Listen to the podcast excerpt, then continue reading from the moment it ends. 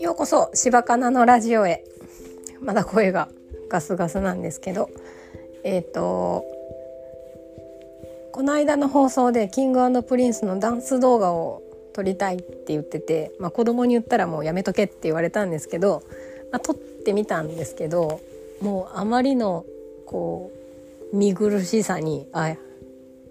やめとこうって思いましたね。なんかやっぱ動画って恥ずかしいしちゃんとね身なりもちゃんとしとかんと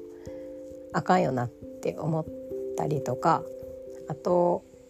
声の発信ってやっぱり気楽にできていいなって改めて思いました。えー、っとそれで私昨日コロナの療養期間明け初めての仕事をやったはずなんですが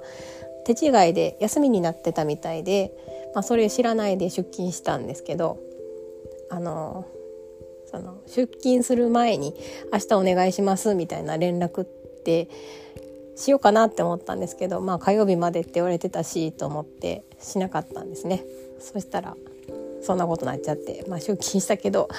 あの手続きとあとご迷惑をおかけしましたのお菓子だけ置いて帰ってきました。まあせっかく休みなんで美容院行ったりとか漫画喫茶に久しぶりに行きました漫画喫茶好きで割と行ってたんですけどあの隙間時間があったら子供が小さい時とかも行ってたんですけど久しぶりに行って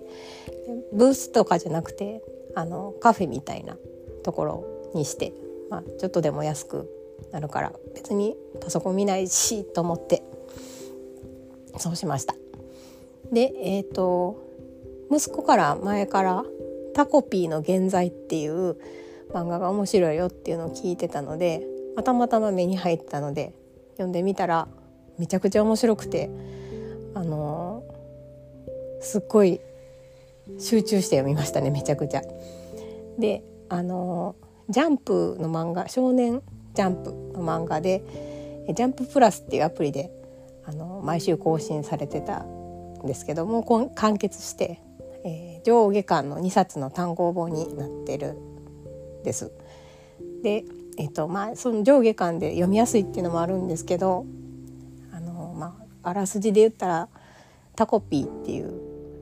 宇宙生物が地球に来て静香ちゃんっていうあのすごくいじめられてる女の子に拾われて魔法のアイテムでその静香ちゃんに笑顔になってもらうように頑張るっていう、まあ、筋なんですけど、えー、そのタコピーはすごくハッピー性から来てはるんですよ。もうハッピーなことしか考えられへんような生き物で。なんであのいじめられてる子と静香ちゃんといじめてるまりなちゃんっていう子を仲直りっていうか仲良くさせたいっていう風な思いがあるんですけどなんかこう推し量れないというか悪いことを考えられないからいじめてる理由もわからないしであのまりなちゃんっていう子にもいじめる理由があのそれが正しい理由ではないんだけどあったりとかあともう一人男の子が直樹くんっていうのが出てくるんですけどその直樹くんがどんな思いでいるかとかあのなんかね幸せっていうかそのハッピーって幸せとか喜びとかやと思うんですけど人の感情ってそれだけじゃダメなんだなっていうのをよく分かったしとてもあのなんかね絵も柔らかい感じのふわふわしたかとした感じの絵なんですけど内容がハードなんであのずっと違和感が続くような漫画です。でもその違和感は決して気持ち悪くなくてこれは何だろうっていうのをずっとこう考えながら読めるような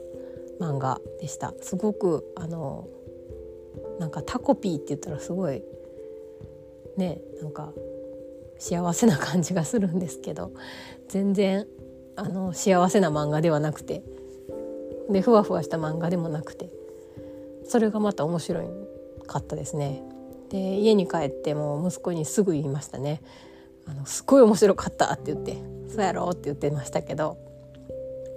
で息子も漫画が好きでねよく読んでてなんか「ヒーローアカデミア」っていうのが一番好きなんですけど、それちょっと長いから家にあるから読んでないんですけどあと「怪獣8号」っていうのも「ジャンププラス」で今連載されてるのでそれも面白いよって言われてそれもすんごい読んでしまいましたね。なんかあの10時以降はスマホ触らんようにしようって思ってたんですけどそんなんお構いなしでずっと読んでしまいました。はい、夏休みに入りましたからねちょっとあのお互いにダラダラしないようにしないとなって思います。はい、えー、とそれではお聞きくださりありがとうございました。よかったらタコピーの現在読んでみてくださ。い、失礼します。